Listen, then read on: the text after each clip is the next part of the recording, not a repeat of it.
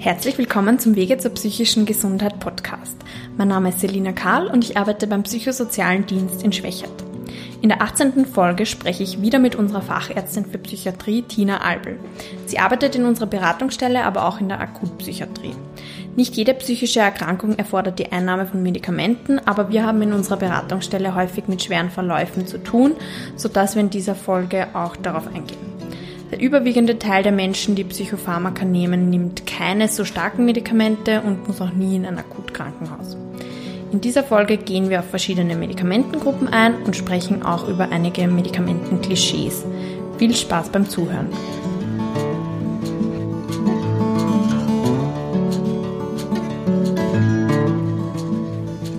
Hallo Tina, du musst dich nicht mehr vorstellen, wir kennen dich schon. Ähm, wir wollen heute über das Thema Psychopharmaka oder Medikamente sprechen. Das ist ja nicht ganz einfach, aber wir werden das mal versuchen. Ja, hallo Sally. Äh, ja, ist ein bisschen ein schwieriges Thema, weil das ähm, schon von der Einteilung her eigentlich irgendwie unterschiedlich angegangen werden kann. Ich versuche es jetzt einfach mal so einfach und überblicksmäßig wie möglich zu machen, damit es für Menschen, die das nicht, die nicht täglich damit konfrontiert sind, ähm, verständlich ist. Äh, es wird sicher immer wieder offene Fragen geben.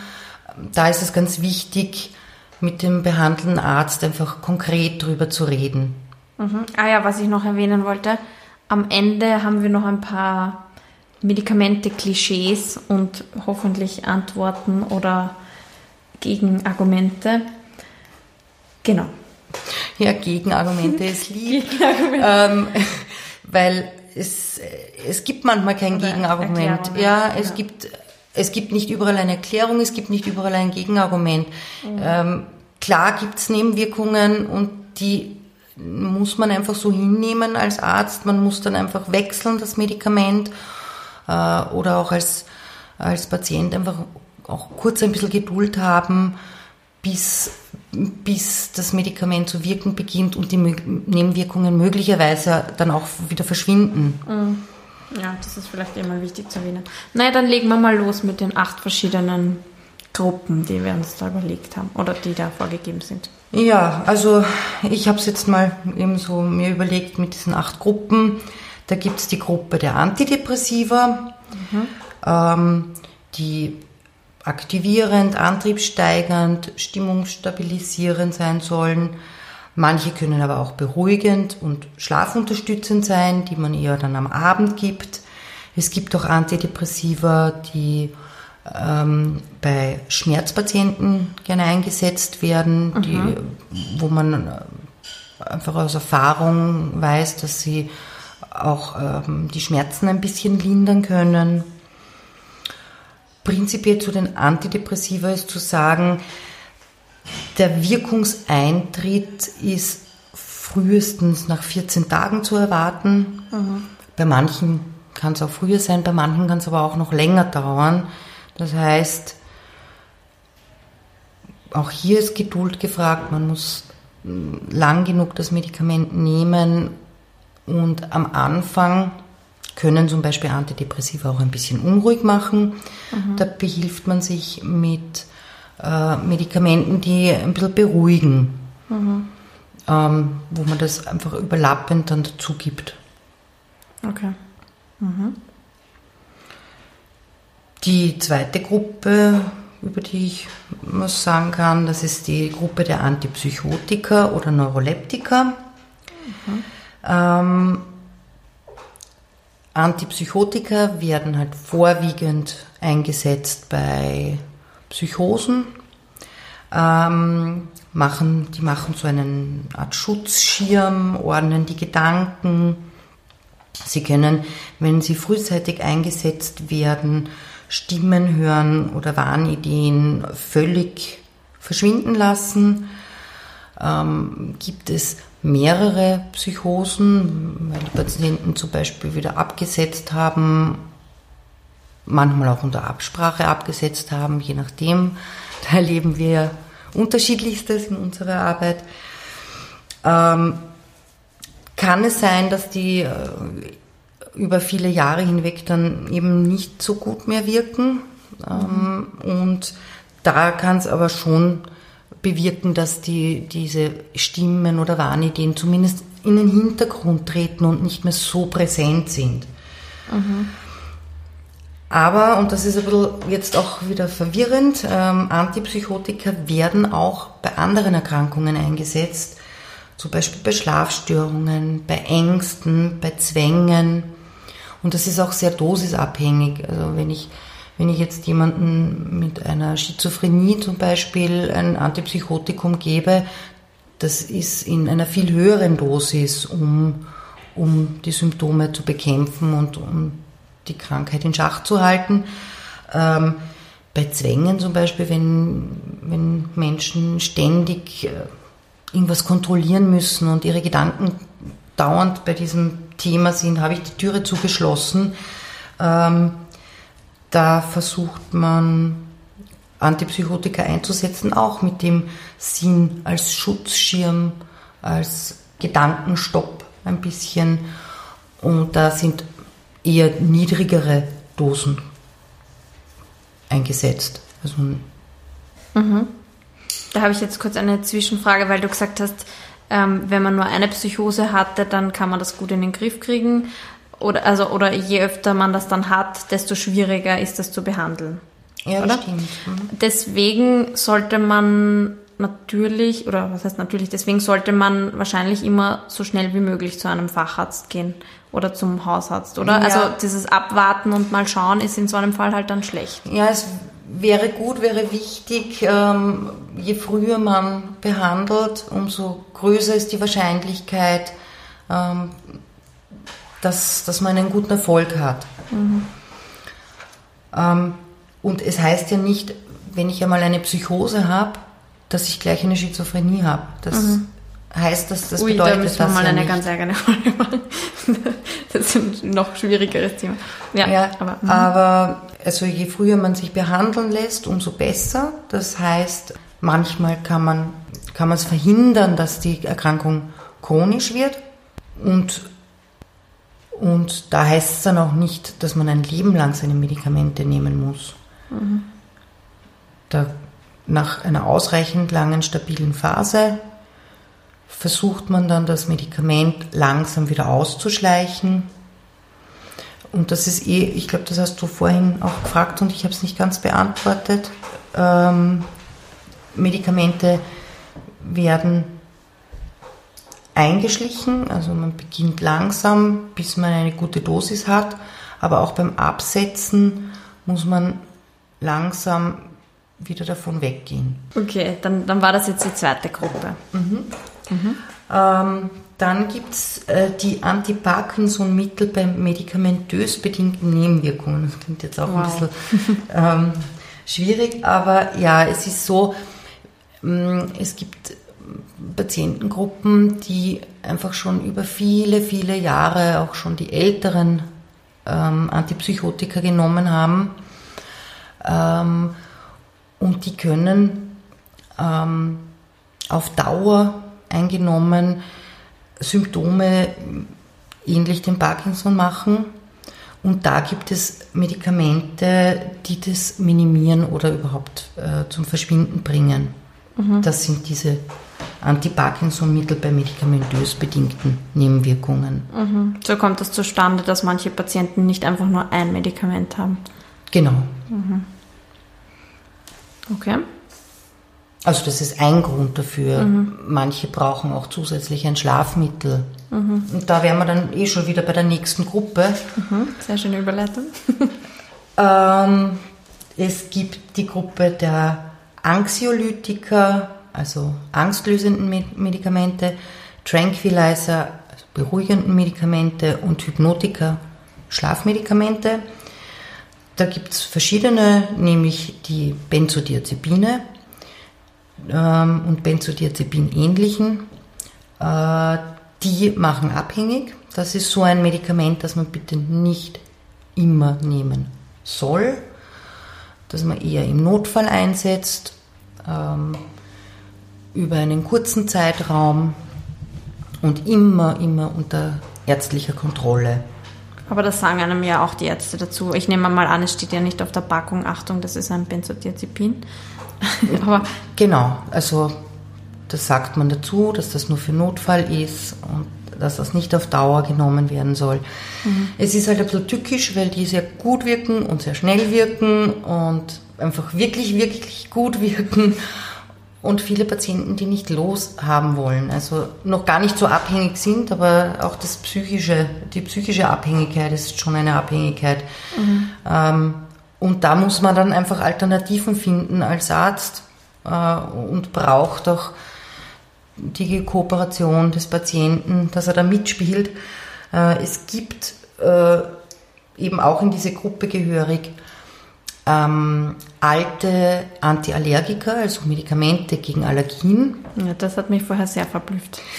ja, ähm, die alten Antiallergiker haben noch sehr müde gemacht. Also vielleicht gibt es den einen oder anderen Menschen mit Heuschnupfen, der noch die alte Generation kennt. Ähm, man ist eh schon vom Heuschnupfen müde, dann muss man noch so ein Medikament nehmen gegen den Heuschnupfen und eigentlich liegt man nur viel herum. Ähm, das nützen wir jetzt, dass wir diese alten nehmen als Schlafmittel oder mhm. auch als Mittel gegen Angst. Mhm. Weil ähm, wenn man beruhigt wird, der, der Puls runtergeht, der Blutdruck runtergeht, dann ist auch die Angst natürlich viel besser. Und die kann man einsetzen, zum Beispiel, wenn man von diesen Benzodiazepinen wegkommt, und aber trotzdem dann wieder die Angst auftaucht oder die Schlafstörung auftaucht, dass man etwas findet als Alternative. Mhm. Und auch diese Neuroleptika oder Antipsychotika, da gibt es welche, die wirklich rein zum Schlafen sind, die jetzt nicht gegen Psychosen sind, aber auch in diese Gruppe der Neuroleptika gehören mhm. und als reine Schlafmedikamente oder auch zum Beruhigen eingesetzt werden. Mhm.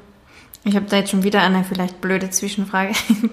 Ähm, manchmal ist das auch gar nicht so klar, ob jetzt zum Beispiel Müdigkeit ein Symptom ist oder ob das eine Nebenwirkung von einem anderen ist, oder?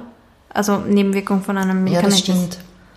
Das stimmt und äh, da bin ich, äh, mache halt ich so, ich, ich plädiere immer auf Geduld und sage, schauen wir noch ein bisschen, ist es aushaltbar?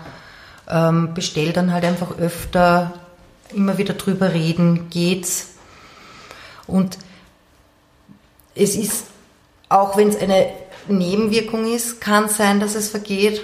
Und wenn es ein Symptom ist, durch das Medikament, also durch die gute medikamentöse Einstellung, kann die Müdigkeit dann auch vergehen. Also das stimmt schon. Manchmal weiß man mhm. wirklich nicht, ist es eine Nebenwirkung oder ist es ein Symptom.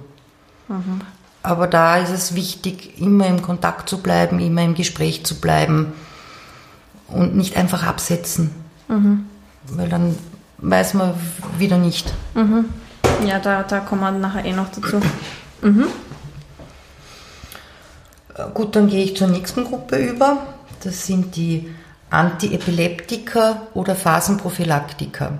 Wieder ein bisschen verwirrend. Antiepileptiker, wieso? Ich habe ja gar keine Epilepsie. Mhm.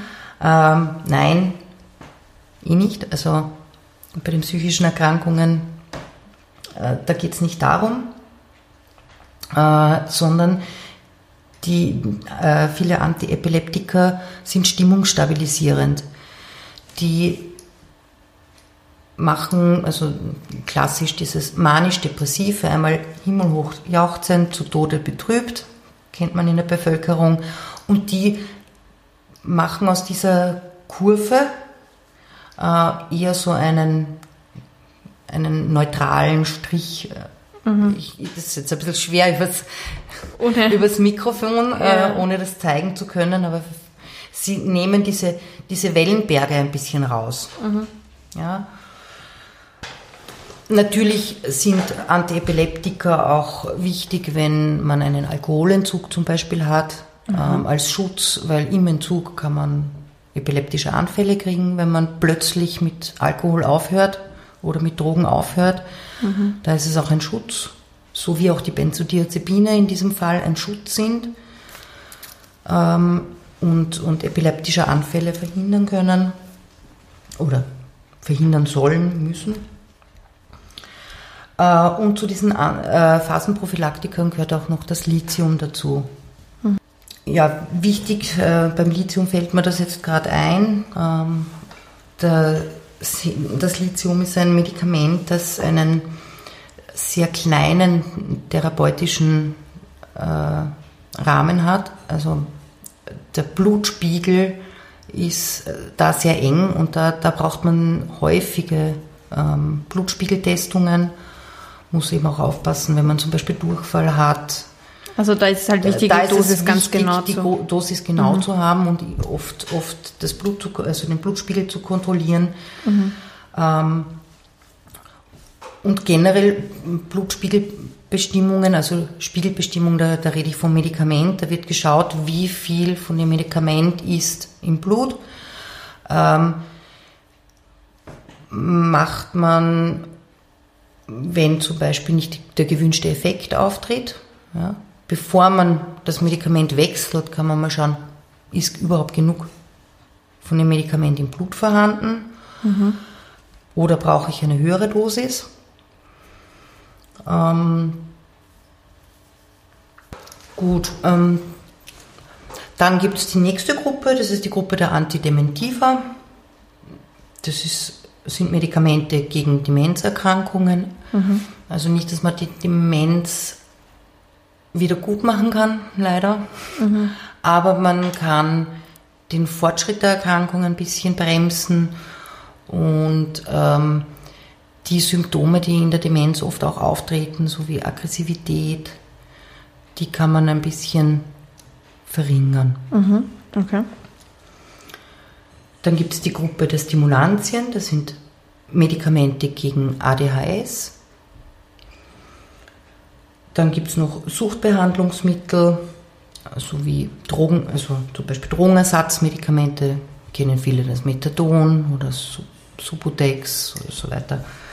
Oder Medikamente, die das Verlangen, zum Beispiel nach Alkohol oder gewissen Drogen, verringern kann. Mhm. Nicht ganz wegmachen, sonst wäre es leicht. Das ist, das ist halt leider, zaubern können wir mit Medikamenten auch nicht. Wir können lindern. Mhm. Und oft wird ja Medikamente und noch Psychotherapie oder sonst irgendwas empfohlen, nicht immer nur ja, Medikamente. Das ist, das ist sehr, sehr wichtig. Also je nach Schweregrad auch von Erkrankungen, leichte Erkrankungen, versucht man prinzipiell gern äh, mit, mit Psychotherapie und manchmal ist aber die Erkrankung schon etwas stärker, da kann man gar nicht reden, da braucht man vorher ein Medikament, mhm. um einmal so weit stabil zu sein, um wieder reden zu können. Oder um sich überhaupt mal so weit zu konzentrieren, oder? Genau. Mhm. Okay, das waren schon alle acht. Das wären die acht Gruppen, die ich mir jetzt mal so überlegt habe. Gut, dann kommen wir zu den Medikamentenklischees. Womit fange ich an? Naja, vielleicht mal das Schwierigste oder was ich häufig höre. Ändern die Medikamente die Persönlichkeit? Also nein, die Persönlichkeit, den Charakter ändern Medikamente nicht. Äh, aber natürlich, ähm, gehen wir wieder zu dem Beispiel ähm, manisch-depressiv, ähm, wenn ein Patient äh, hochmanisch ist, glück, glücklich ist, zumindest zu Beginn, irgendwann wird das dann eh schwieriger und er merkt, äh, hat eine Not. Ähm, aber das dann wieder verliert und eher depressiv wird, was oft nach so einer Phase ist, ähm, fühlt er sich natürlich nicht gut und sagt, die bösen Medikamente, die haben mir jetzt meine Manie weggenommen. Mhm. Da war ich so glücklich. Mhm. Da war ich so glücklich. Ähm, ich verstehe es, dass das nicht angenehm ist. Aber wenn man es regelmäßig nimmt, die Medikamente, dann kommen auch wieder die Glücksgefühle und dann vergeht diese depressive Phase wieder. Mhm. Und da heißt es halt einfach auch Geduld haben. Aber in deinem Fall hat ja sogar, also in deinem Beispiel jetzt hat ja sogar die, die Depression die Glücksgefühle weggenommen und gar nicht die Medikamente.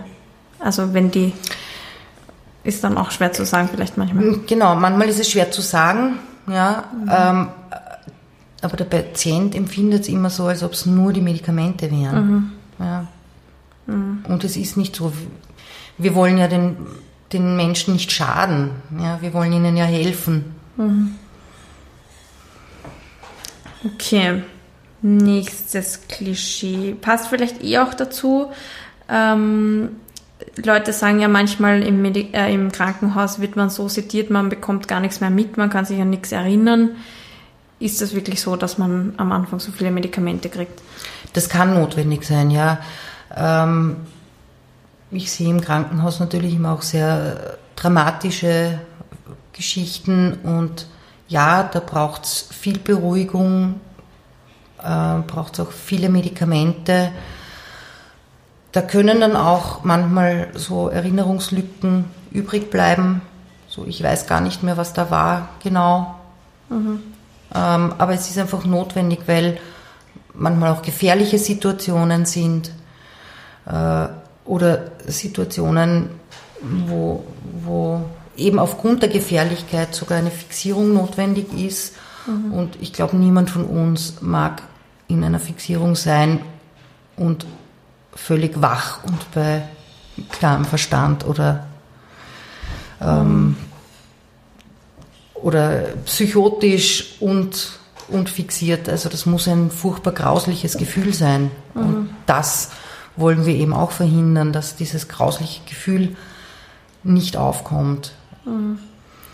Leider empfinden das dann halt doch auch viele so, ich habe so viel Medikamente nehmen müssen ähm, und ich wollte das gar nicht und ja, Aber das ist ja also in, in einer Notsituation, das ist in einer Notsituation, wenn man selbst oder fremdgefährdend ist und gar nicht anders zu genau. also kontrollieren. Mhm. Aber es kann auch sein, dass jemand so extremst depressiv ist, jetzt auch nicht gefährlich, ähm, wo es auch besser ist, er schläft mal für ein paar Tage viel und erholt sich im Schlaf, weil der Schlaf einfach auch ganz was Wichtiges ist. Und diese Medikamente werden ja auch langsam wieder ausgeschlichen. Es wird niemand mit abhängig machenden Mitteln in hoher Dosis entlassen. Wir schauen immer, dass das so gering wie möglich ist und dann draußen beim Niedergelassenen auch weiter reduziert wird. Okay. Hm. Ja, vielleicht auch gleich anschließend fühlt man dann gar nichts mehr, äh, weder super positiv noch super traurig. Ist man dann sozusagen immer auf neutral gepolt mit Medikamenten? Ah, hm. Nein, also äh, man ist nicht nur auf neutral gepolt. Äh, Aber auch das ist wieder so schwer zu beantworten. Ist es jetzt noch Teil der Erkrankung ähm, oder ist es, weil die Medikation zu hoch ist? Und wir sind immer bemüht, so wenig wie möglich, aber so viel wie nötig zu geben. Und da ist es auch ganz dringend notwendig, im Gespräch zu bleiben, dem Arzt zu sagen, wie man sich fühlt, vielleicht öfter Kontakte, um die richtige Dosis auch zu finden. Und mit Geduld und viel Aktivität, auch wenn man gar nicht so will, äh, trotzdem sich bemühen, aktiv zu werden, spazieren zu gehen, damit dann auch die Energie wieder kommt. Es ist, die Medikamente sind das eine, aber man, die Patienten müssen einfach auch ein bisschen mit tun und die Unterstützung kriegen sie. Also Vielleicht auch durch Angehörige. Tagesstruktur Oder- und irgendwas genau. Sinnvolles machen ist ja da auch immer dann wichtig. Nicht nur zu Hause im Bett warten, dass die Medikamente endlich wirken. Nein, das wird nicht funktionieren. Ja. Mm, Machen die Medikamente süchtig? Haben wir jetzt schon ein bisschen angesprochen. Haben wir angesprochen, ja, es gibt die Gruppe der Benzodiazepine, die süchtig machen. Ähm, deswegen, wenn man Benzodiazepine hat, regelmäßig zum Arzt gehen, den Anweisungen folgen, langsam ausschleichen, Äh, wenn es nicht geht, bitte dringend darüber sprechen. Dann kann man Alternativen finden oder langsamer ausschleichen. Ähm, weil wenn man sie über, über viele, viele Wochen, Monate, Jahre nimmt, dann ist man abhängig und davon wegzukommen ist sehr schwierig. Mhm. Okay. Und machen Psychopharmaka dick, nachdem das die Frau W. in einer der letzten Folgen gesagt hat? Ja, es gibt Medikamente, die den Appetit steigern, aber auch das ist nicht nur eine Nebenwirkung, manchmal ist es auch gewünscht. Mhm. Wenn man überhaupt nichts mehr essen mag, Gewicht verliert, schaut man natürlich, dass man eins aus dieser Gruppe kriegt. Ähm, aber es ist nicht das Medikament an sich, das dick macht. Also es ist nicht, ich schluck die Pille und dann esse ich gar nichts dazu und trotzdem nehme ich zu. Mhm. Es regt ein bisschen den Stoffwechsel an, man kriegt mehr Hunger, man kriegt mehr Gusto und braucht leider halt einfach auch ein bisschen mehr Disziplin und ein bisschen mehr Bewegung, um nicht so zuzunehmen. Mhm. Und das ist ja gerade schwierig, wenn man sich von einer Depression erholt. Ja, das ist schwierig. Nach einer ja. Psychose oder so. Mhm. Und auch da wird dann halt wieder geschaut, hm, wie viel brauche ich wirklich? Ähm, Geht es ein bisschen zu reduzieren? Mhm. Und Fragen, die ich mir gestellt habe jetzt während unserem Gespräch, ähm, soll man die Packungsbeilage ganz durchlesen von sämtlichen Medikamenten, die man nehmen muss? Ich empfehle es meistens nicht. Ja. Fragen Sie, wenn Sie Fragen haben, sage ich immer, äh, es gibt ja zum Beispiel Krankheitsbilder, wo man sehr auf seinen Körper horcht. Ähm, jedes Zwicken und Ziepen könnte schon eine Nebenwirkung sein oder ein Symptom der Erkrankung. Wenn man da jetzt noch den, den Packungsbeilage durchliest, wo sämtliche Nebenwirkungen aufgezählt werden, die in der Bevölkerung auftreten, in einer gewissen Wahrscheinlichkeit, dann wird man eher noch nervös und mhm. also besser ist es einfach mit dem Arzt zu reden. Ich habe Durchfall zum Beispiel. Ähm, dann schaut man sich das an, kann das sein, dass da ein Infekt ist, auch da ein bisschen Geduld. Oder ist es eine Nebenwirkung eines Medikaments, die dann vielleicht nach ein, zwei Wochen eh wieder verschwindet?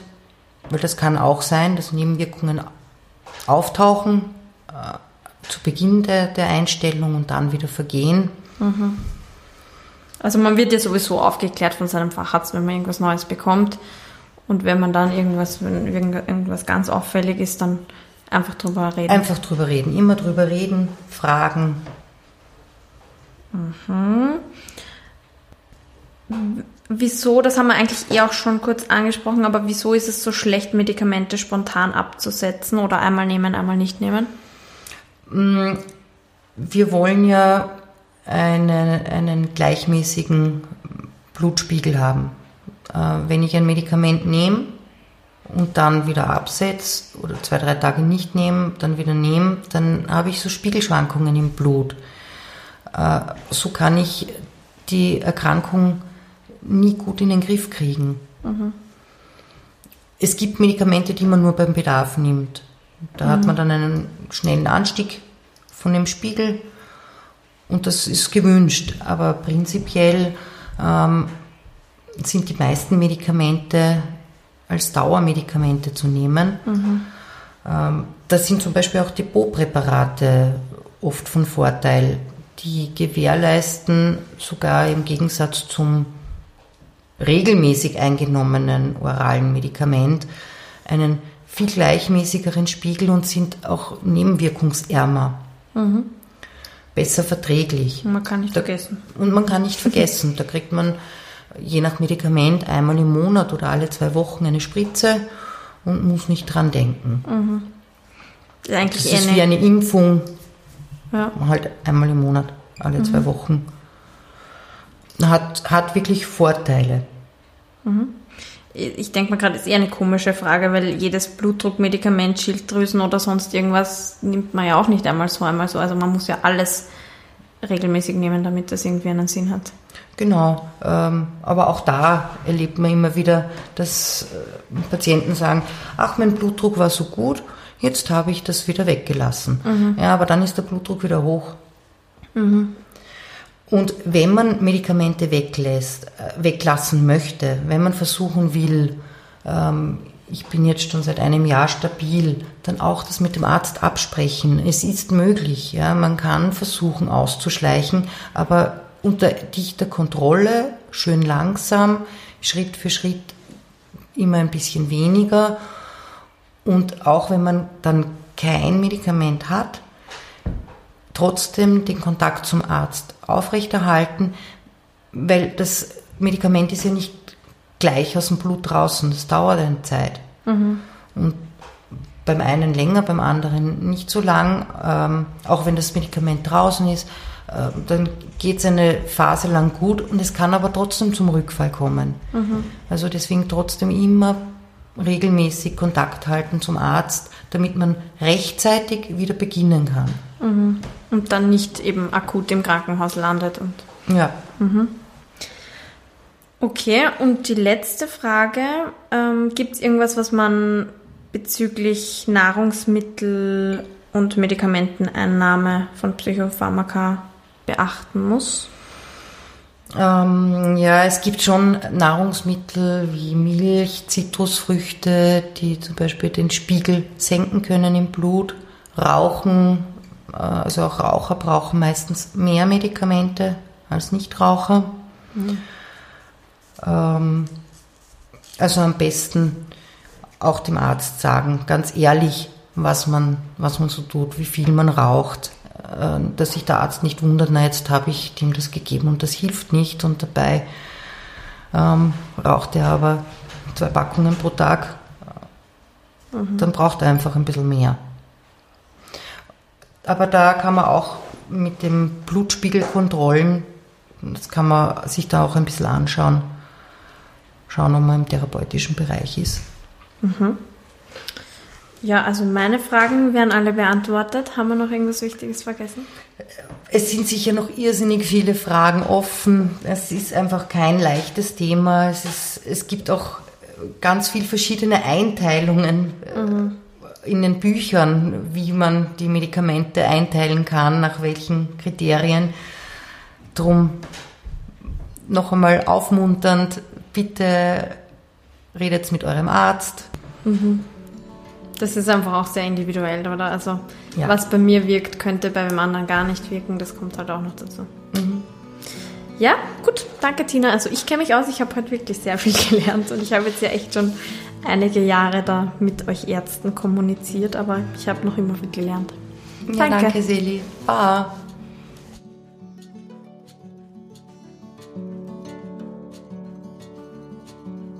Ich evaluiere im Rahmen meiner Masterarbeit den Podcast und versuche zu erheben, ob der Podcast eine Unterstützung für Menschen mit psychischen Erkrankungen, aber auch deren Angehörige und Freunde sein kann. Zu diesem Zweck würde ich Sie bitten, bei einer Online-Befragung mitzumachen. Die Befragung ist natürlich anonym und umfasst 13 Fragen mit vorgegebenen Antworten zum Ankreuzen. Sie ist also schnell erledigt und eine Rückmeldung von Ihnen würde mir sehr helfen. Der Link zur Befragung, die bis ungefähr Juni 2020 online sein wird, finden Sie in der Podcast-Beschreibung und auf unserer Website www.psz.co.at slash podcast. Wenn Sie Fragen zu der Umfrage, Anregungen oder Kritik an uns richten wollen, schreiben Sie bitte eine E-Mail an s.karl.psz.co.at.